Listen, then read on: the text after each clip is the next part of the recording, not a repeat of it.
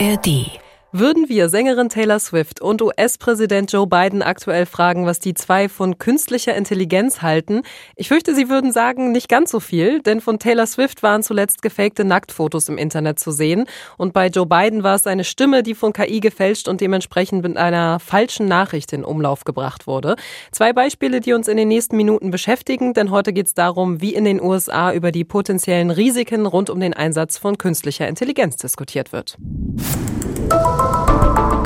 Die Korrespondenten. Reporterleben in Washington. Der Amerika-Podcast von NDR Info.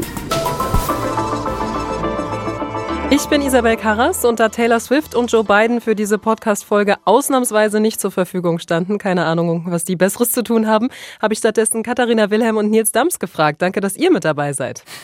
Gerne. Äh, hallo, ja, freut mich. Fangen wir doch gleich mal mit dem ersten Beispiel an. Das Telefon klingelt und der Präsident ist dran. Diesen Gesichtsausdruck bei einigen Leuten in New Hampshire, den hätte ich wirklich gern gesehen, denn äh, genau da gingen ja diese gefälschten Anrufe von Joe Biden rum. Ich habe mal einen kurzen Ausschnitt vorbereitet. It's important that you save your vote for the November election. Voting this Tuesday only enables the Republicans in their quest to elect Donald Trump again. Also es sei wichtig, dass die Menschen ihre Stimme für die Wahlen im November aufhöben, das sagt der Fake Biden. Bei der Vorwahl wählen zu gehen, würde nur den Republikanern beim Versuch helfen, Donald Trump wieder an die Macht zu bringen. Also da ging es ganz offenbar darum, die Vorwahlen in New Hampshire, über die wir in der letzten Podcast-Folge gesprochen haben, zu beeinflussen. Äh, Katharina Nils, ihr kennt ja beide die Stimme von Joe Biden. Diese KI-Fälschung, die klingt schon ziemlich echt, oder? Ja, das war echt ein guter Fake, ne? Also es wird ja immer schwieriger. Die KIs sind, was Stimmen angeht, echt immer besser geworden in den letzten Monaten auch. Und ähm, das ist ja auch fies. Man wird angerufen und rechnet jetzt erstmal nicht damit, dass eine KI anrufen könnte, schon gar nicht eine des Präsidenten, äh, eine Fake-Stimme. So manchmal hört man das aber auch schon so ein bisschen, äh, dass diese KI-Stimmen so maschinell klingen. Aber gerade bei beiden und diesem Stimmklon war das jetzt echt schwer rauszuhören, finde ich, weil ja auch noch diese miese Telefonqualität dazu kommt. Deshalb ist es erstmal, glaube ich, wichtig zu wissen, dass diese Stimmen überhaupt so gut nachgebaut werden können, dass es das also gibt, um sich klar zu machen, okay, äh, es könnte möglicherweise was sein. Und natürlich das Zweite ist es, woran man das dann möglicherweise dann doch erkennt, ist, dass man dann sich fragt, kann es wirklich sein, dass gerade der Präsident anruft? Ist das realistisch? Und deshalb muss man halt gucken, dass man da vielleicht mal gegencheckt und auch mal offizielle Kanäle anschaut und so weiter. Aber klar, es ist, wird nicht einfacher und die Technik wird immer besser. Ein offizieller Kanal war ja im Anschluss an diese ganze Nummer ziemlich besorgt, und zwar das Weiße Haus. Äh, Karen Jean-Pierre, die Pressesprecherin des White House, die hat sich dazu so geäußert. The president has been clear that there are risks associated with deepfakes, and that's why this president has directed uh, the Department of Commerce through the AI Safety Institute at NIST to help develop clear watermarking and content standards. Also sie meint, Biden hätte deutlich gemacht, dass es Risiken gibt, die ja mit solchen Deepfakes verbunden sind. Und deshalb hätte er das Handelsministerium angewiesen, die soll mal Richtlinien dafür erarbeiten, wie so KI-generierte Inhalte gekennzeichnet werden sollen. Das war schon im Oktober. Und seitdem müssen jetzt Anbieter von KI auch so spezielle Sicherheitstests mitmachen. Ähm, Katharina, glaubst du, dass es überhaupt irgendwie zu schaffen ist, diese Risiken, die mit KI einhergehen, zu vermeiden?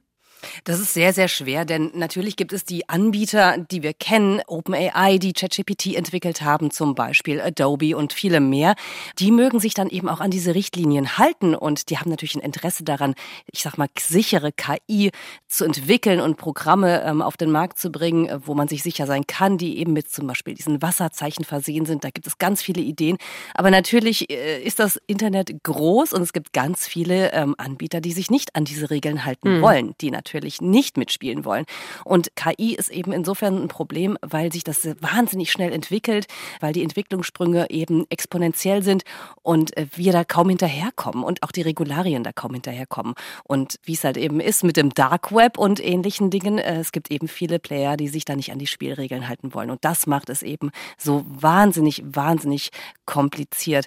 Und vielleicht noch einen kleinen Schwenk, vielleicht kann Nils das auch nochmal erzählen. Also wenn es jetzt zum Beispiel gerade um die Stimmen geht, wir sehen, äh, es da für Sprünge gibt. Wir haben äh, ein Feature gemacht zum Thema künstliche Intelligenz. Da hat Nils seine Stimme klonen lassen und die mal seiner Mutter vorgespielt. Und vielleicht, Nils, kannst du mal ganz kurz erzählen, wie das damals äh, gewirkt hat? Ja, ich habe die halt auch angerufen und ähm, ich habe ihr dann so Clips sozusagen zugespielt. Ne? Also ich habe die dann so vorbereitet und gesagt, so wie geht's euch, was macht ihr so?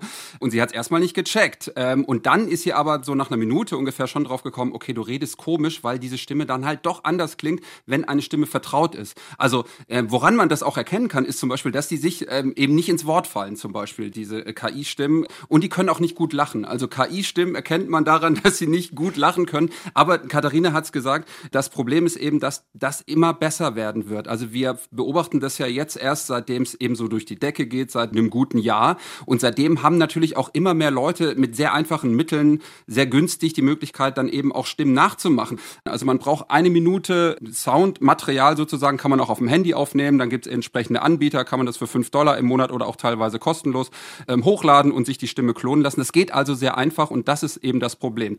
In diesem Podcast wird gelacht und wir fallen uns auch gern mal ins Wort. Das ist immerhin das Gute. Da wissen wir schon mal, hier hat mit KI niemand irgendwelche Stimmen nachgebaut. Ähm, wir haben jetzt diese gezielte Desinformation, wie im Fall dieser Fake-Anrufe, so ein bisschen genauer angesprochen. Das wäre ja ein Aspekt, wie KI auch in Wahlkampfzeiten in diesem Jahr gefährlich werden könnte. Seht ihr da in Bezug auf den Wahlkampf noch andere Risiken? Ja, es geht ja nicht nur um Stimmen, sondern ähm, KI kann ja bekanntlich auch Bilder und Videos machen. Es gab kürzlich das äh, Beispiel in Deutschland, Olaf Scholz, der wurde in einem Video geklont, da wurde dann äh, was von einem AfD-Verbot erzählt. Die Stimme war auch mhm. extrem gut nachgebaut, fand ich. Äh, wenn man das jetzt weiß, dass es ein Fake ist, ist es ein bisschen einfacher zu erkennen, ähm, dass mit dem Video was nicht stimmt. Die Mundwinkel haben da so geflattert. Ich habe es mir eben gerade nochmal angeschaut. Das sieht man dann schon so ein bisschen. Aber klar, das fällt natürlich nicht unbedingt auf, wenn man nicht damit rechnet und vor allem, wenn man sich das eben auf Handy-Displays anschaut oder so. Wenn man jetzt das auf einem riesen Bild sieht, dann ist es einfacher zu erkennen. Aber auch das wird eben technisch immer besser. Ansonsten kann KI natürlich auch benutzt werden, um, äh, Katharina hat es auch schon angesprochen, um sehr schnell persönliche E-Mails zum Beispiel an Menschen zu verschicken, um die zu irgendwas zu bewegen, zu beeinflussen, äh, falsche Informationen zu verbreiten. Das gibt's ja alles auch schon seit Jahrzehnten, vielleicht seit Jahrhunderten. Äh, aber mittlerweile ist das eben so einfach möglich und gibt so viele Tools und das ist eben, wie gesagt, das große Problem. Über diese Risiken rund um KI ähm, muss natürlich sehr eindringlich gesprochen werden und wird ja auch häufig gesprochen. Jetzt möchte ich es aber mal kurz umdrehen, weil ähm, KI könnte auch der Politik ja generell auch positive Dinge bringen. Habt ihr da vielleicht Beispiele im Kopf, wie KI schon jetzt von Parteien genutzt wird oder generell ähm, von politischen Akteuren und Akteurinnen? Katharina? Ja, also Stichwort sind eben diese persönlichen E-Mails. Es ist ja ganz wichtig in diesen Wahlkampfzeiten, dass man seine Wähler erreicht und zwar mit gezielten Botschaften. Also mhm. eine Mutter von zwei Kindern interessiert eben was anderes als jetzt sage ich mit einem LKW-Fahrer oder jemand mit 60 plus Jahren, der hat andere Interessen als eben ein 20-Jähriger. So und da kann KI natürlich helfen, besser zu sortieren. Äh, wo sind meine Wähler? Welche Themen muss ich da in welcher Region genauer ansprechen? Und die KI kann natürlich helfen, diese E-Mails viel persönlicher zu gestalten viel zielgenauer zu gestalten. Das ist das eine. Dann habe ich noch mal ein bisschen rumgeforscht. Also die EU zum Beispiel hat sich auch damit beschäftigt, auch mit den positiven Aspekten, die KI bringt. Und ich sage zum Beispiel, dass für Wähler das ein großer Vorteil sein kann, wenn man zum Beispiel so einen Chatbot hat und den kann man dann etwas fragen zu irgendwelchen Gesetzen zum Beispiel, die nicht gut verstanden werden oder wenn jemand noch mal ein bisschen genauer oder tiefer reingehen möchte, dann kann so ein Chatbot, der eben programmiert wurde, das vielleicht noch mal viel einfacher erklären, vielleicht besser erklären als Politiker selbst, die mhm. ja manchmal ein bisschen technisch daherreden. Also es kann natürlich auch in dem Falle Demokratie fördern, diese KI-Tools, die entwickelt werden. Nils, könntest du dir vorstellen, dass dieses Thema KI jetzt im äh, Wahljahr weiterhin eine große Rolle spielen wird? Jetzt ist ja gerade mal ein Monat des Jahres rum und wir haben schon irgendwie diverse Beispiele, die uns da in den letzten Wochen beschäftigt haben. Ja, ich habe mich ehrlich gesagt gefragt, wann fangen wir auch so mit der Berichterstattung an? Das ist offenbar heute der Fall, weil, weil natürlich ist es schon seit, seit einem Jahr irgendwie, eigentlich schon vor einem Jahr haben wir schon drüber gesprochen, okay, oh, das wird die erste große Wahl äh, mit KI, äh, Fakes und so weiter und Fake News und so weiter äh, sind ja auch schon vorher ein, ein Thema gewesen. Also also das wird auf jeden Fall eine große Rolle spielen. Wir haben es ja eben jetzt auch ähm, schon gemerkt. Ich glaube, das Positive ähm, daran ist, dass die Aufmerksamkeit auch auf dem Thema KI gerade so groß ist und dementsprechend glaube ich auch alles äh, und hoffentlich alles sehr kritisch eben hinterfragt wird. Und das ist eben auch immer so ein so ein Ding, wenn das jetzt aus Nutzerperspektive ähm, jetzt wie bei so einem Fake-Anruf eben, wenn das vorkommt, dass man eben kritisch bleibt und selbst überlegt, okay, kann das wirklich sein, dass der, der Präsident anruft und so weiter. Das ist das Ding. Also ich hoffe einfach und das ist bei den Präsidentschaftswahlen vielleicht vielleicht auch ein bisschen einfacher, weil die haben ja immer bei jedem Auftritt super viele Reporterinnen und Reporter dabei, die dann sehr schnell, glaube ich, aufdecken können, okay, ja, hat er wirklich gesagt oder eben nicht. Ähm, dass das vielleicht ein bisschen einfacher ist. Ich glaube, bei so kleineren Wahlen wird es ein größeres Problem, ehrlich gesagt, wenn eben nicht so viel Aufmerksamkeit ist, auf Regionalwahlen zum Beispiel. Also wir, wie gesagt, wir sind da eben erst am Anfang, aber ich glaube, bei den US-Präsidentschaftswahlen wird das ein großes Thema, aber wird jetzt nicht das entscheidende Thema sein, mhm. glaube ich, ehrlich gesagt. Auf der anderen Seite würde ich da auch noch mal kurz einhaken. Ich meine, wir haben ja zum Beispiel gesehen, was passiert eben, wenn zum Beispiel äh, das Kapitol gestürmt wird. Und mhm. Äh, was ist, wenn ein Präsident eben behauptet, er hat die Wahl dann doch gewonnen. Und da äh, wurden ja natürlich die Social-Media-Konzerne sehr stark erstmal in Haftung genommen und haben auch erstmal reagiert ganz stark. Und das hat sich aber in den letzten Jahren, muss man sagen, wieder ein bisschen verwässert. Also YouTube zum Beispiel hat ja dann seine Richtlinien äh, geändert. Das war im vergangenen Jahr. Da hieß es dann zum Beispiel, dass sie diese Fake News nicht mehr verfolgen oder entfernen können, wenn es eben um die US-Präsidentschaftswahlen geht und um diese Lüge, dass äh, Donald Trump gewonnen hätte. Mhm. Und ähm, das ist interessant. Also da muss ich sagen, glaube ich, wird es nochmal mehr Kritik geben und auch mehr Fokus darauf, wie die Konzerne sich jetzt aufstellen. Vorne raus wird immer viel erzählt, ja, ja, wir tun ja so viel und wir wollen natürlich, dass sich das nicht wiederholt. Wir sehen aber in dem, wie die äh, Konzerne reagieren, dass da wenig passiert oder sogar noch weniger. X zum Beispiel oder Twitter früher ist natürlich ein Paradebeispiel, jetzt von Elon Musk ähm, geführt und äh, der sagt ja, er will ein breites Meinungsspektrum haben und das bedeutet leider auch, dass teilweise Fake News und Hassrede und auch Propaganda nicht mehr so gut entfernt werden, wie das vielleicht früher mal der Fall war. Also ich glaube, da kommt noch eine riesige Debatte auf uns zu und ich bin echt gespannt, wie gerade die Social-Media-Konzerne sich da aufstellen werden. Das finde ich ist ein äh, sehr gutes Stichwort, denn äh, Kritik gibt es ja aktuell rund um ein zweites Beispiel an diesen Social-Media-Konzernen. Und zwar, weil der Popstar schlechthin unserer Zeit momentan betroffen war, äh, Taylor Swift. Von ihr wurden mit KI ähm, Nacktfotos generiert, die dann auf X, also ehemals Twitter, verbreitet wurden. Einer dieser Posts soll um die 46 Millionen Mal dort angezeigt worden sein, bevor er dann irgendwann nach 17 Stunden gelöscht wurde. Und das hat gar nicht gereicht. Natürlich, wir wissen das alle, wenn man was ins Internet Internet hochlädt, es verbreitet sich immer weiter. Ähm, danach musste X dann auch noch die Suche nach Taylor Swifts Namen blockieren. Habt ihr da äh, schon Gedanken im Kopf, was denn Betreiber und Betreiberinnen von sozialen Netzwerken eigentlich besser machen müssten?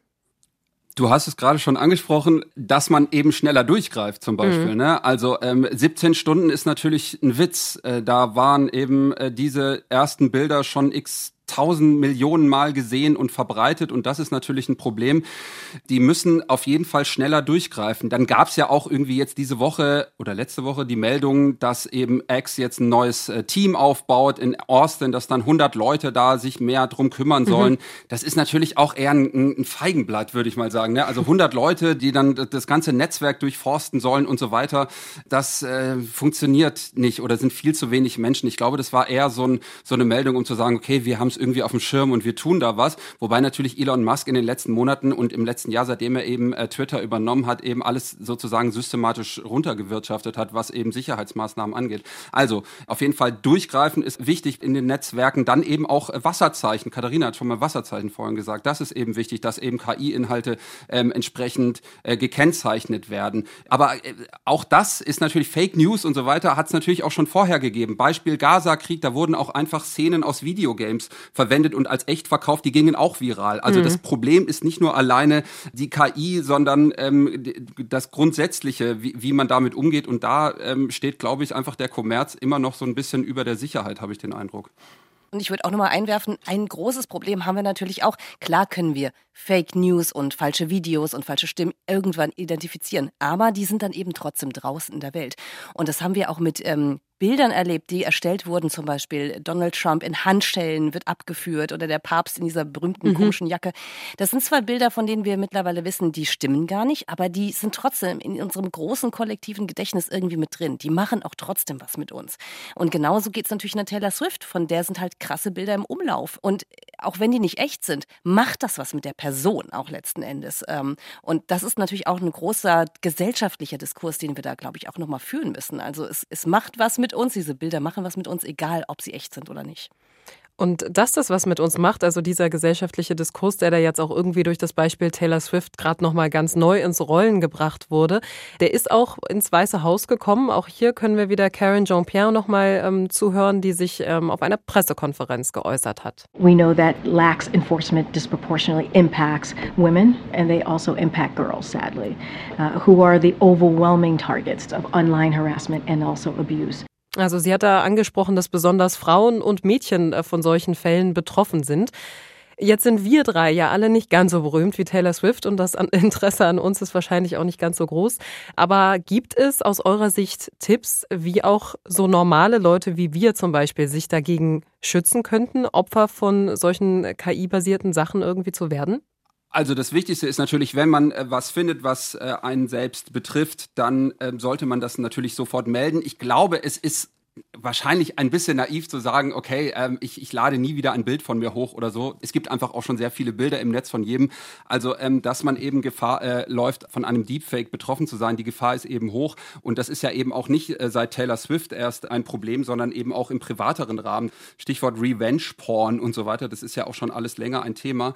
Das ist natürlich ein Problem. Man muss das melden. Ähm, es gibt auch eben professionelle Hilfeorganisationen wie Hate Aid zum Beispiel, die unterstützen da auch, auch wenn es darum geht, einen Fall juristisch aufzuarbeiten. Da gibt es entsprechend Hilfsmaßnahmen. Und äh, ja, klar, es ist eben ein Problem für einen privaten Menschen. Taylor Swift hat eben ihre Swifties. Mhm. Ähm, die haben ja dann auch letzte Woche angefangen, sozusagen das Netz zu fluten mit unproblematischen Bildern. Den Luxus, äh, sage ich mal, hat nicht jeder.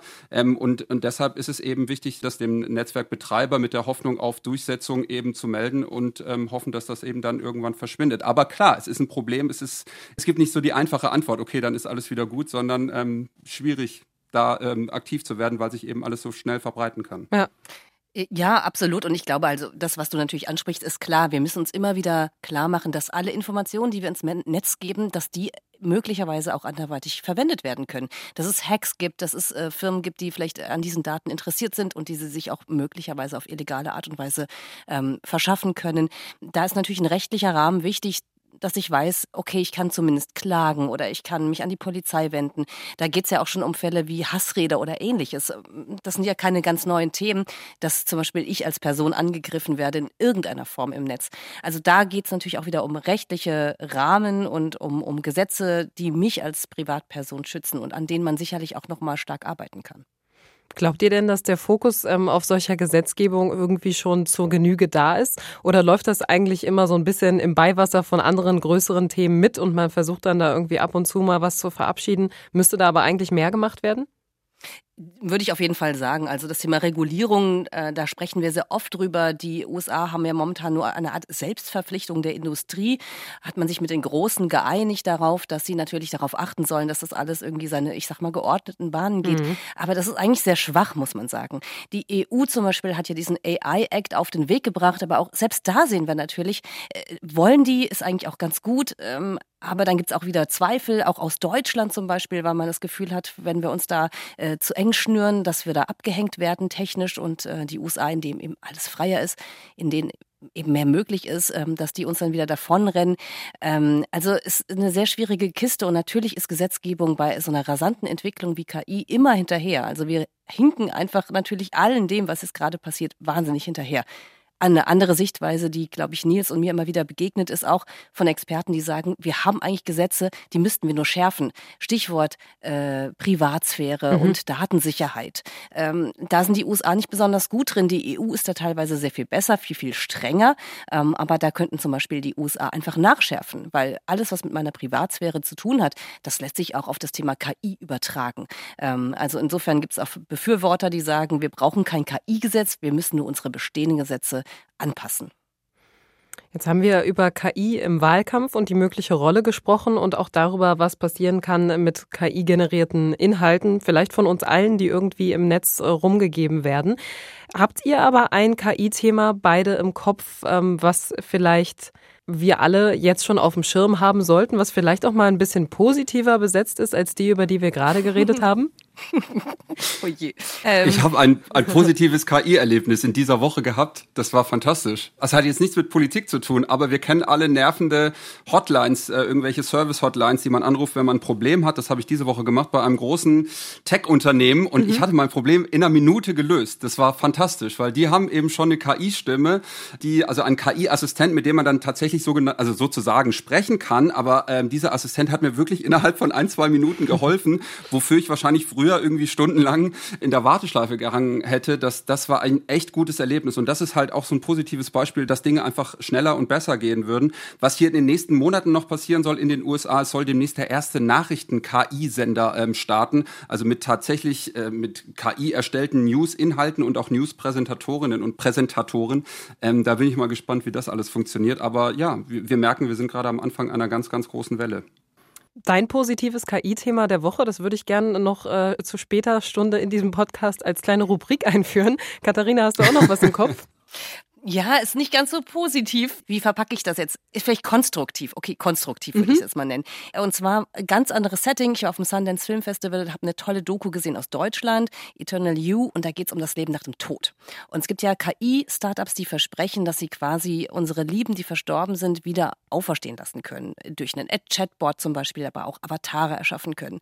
Und das war unglaublich spannend. Auch etwas positiver, als ich gedacht hätte. Ich habe auch gedacht, mein Gott, wer macht das denn? Das ist alles total verrückt. Mhm. Es gibt da aber auch Notwendigkeiten, also gibt, äh, gibt tragische Erlebnisse, dass, und wo es den Menschen hilft, quasi nochmal den letzten Satz loszuwerden ähm, an jemanden, der verstorben ist. Also äh, Trauerbewältigung durch KI. Riesenthema, glaube ich, wird ein Riesenthema werden und kann natürlich auch positiv werden. Aber ich habe mich nur gefragt, okay, wir brauchen tatsächlich demnächst Testamente, die auch darauf eingehen. Was passiert mit meinem digitalen Nachleben? Was ist mit den Fotos, meiner Stimme, mein, mein Audio, mit meinen Sprachnachrichten mhm. per WhatsApp? Wenn die irgendjemand sammelt, kann der auch quasi eine äh, digitale Katharina nach ihrem Tod auferstehen lassen.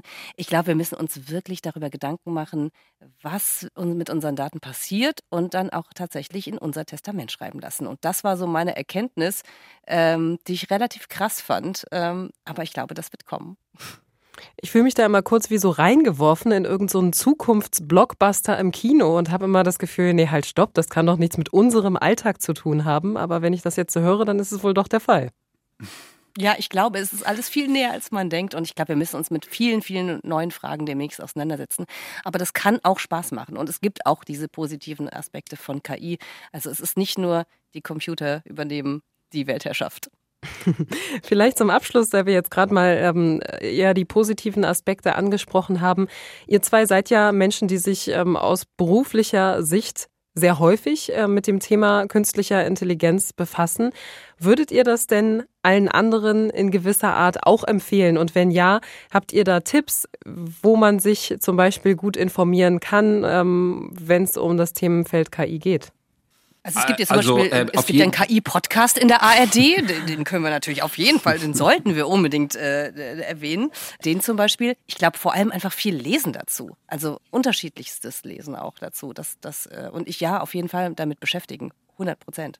Also wir haben gar keine Wahl, weil ähm, es stecken ja auch in vielen Produkten und, und Anwendungen, Programmen und so steckt ja einfach schon KI drin. Also letztendlich, wenn ich irgendwie eine E-Mail schreibe und mein äh, Word oder ähm, mein, mein E-Mail-Programm schlägt mir irgendwelche Worte vor, dann sind das ja, dann ist das ja auch KI letztendlich. Also ähm, es wird immer mehr Teil unseres Alltags oder wie gesagt äh, die Hotline und so weiter. Also KI, wir beschäftigen uns mit KI, ohne es vielleicht immer mitzukriegen. Ähm, aber ähm, ja, äh, Podcast, KI-Podcast gibt es äh, zwei Stück insgesamt in Deutschland. Deutschlandfunk hat auch einen also äh, das ist immer eine gute Quelle und ähm, wie gesagt, wir haben keine Wahl. Ähm, einfach wissen, dass es das gibt und welche Möglichkeiten es dahin gibt, äh, da gibt und dann schützt das eben möglicherweise eben auch vor, vor Fakes. Also äh, wir haben keine Wahl, das halte ich so fest. Und ein kleines bisschen Spaß machen kann KI natürlich auch. Deshalb habe ich äh, zum Schluss auch nochmal den inzwischen berühmt-berüchtigten KI-Chatbot äh, ChatGPT gefragt, wie wir denn äh, diese Podcast-Folge am besten beenden sollten. Und ChatGPT hat mir geantwortet, ich solle mich erstmal bei euch beiden, Katharina und Nils, für die Einblicke bedanken. Das äh, tue ich an dieser Stelle. Und bei euch, liebe Hörerinnen und Hörer, für die Aufmerksamkeit. Äh, ChatGPT lässt ausrichten, bleibt neugierig, bleibt informiert und lasst euch von den Entwicklungen in der Welt der künstlichen Intelligenz weiterhin faszinieren. Sehr höflich, dieser Chatbot, oder? Ja, Sehr ein bisschen höflich. biased, würde ich sagen, ja. Kleines bisschen. Ja, danke schön. Damit sind wir für diese Woche schon wieder durch. Wer Lust hat, das alles nochmal nachzuhören oder auch in eine der älteren Folgen dieses Podcasts reinhören möchte, die gibt's alle online auf ndr.de slash die Korrespondenten und natürlich auch in der ARD Audiothek. Die Korrespondenten. Reporterleben in Washington. Der Amerika-Podcast von NDR Info. Was bedeutet der Krieg im Nahen Osten für die Region? Welche Themen bewegen junge Wählerinnen in den USA? Und wie hält sich Wladimir Putin in Russland eigentlich an der Macht? Die Antworten darauf und noch mehr spannende Recherchen hört ihr bei 11KM, der Tagesschau-Podcast. Ein Thema in aller Tiefe aus Deutschland und der ganzen Welt. Putin vergisst nichts. Also Leute, die loyal sind, belohnt er. Das fängt an bei Leuten, mit denen er in Petersburger Zeiten zu tun hatte.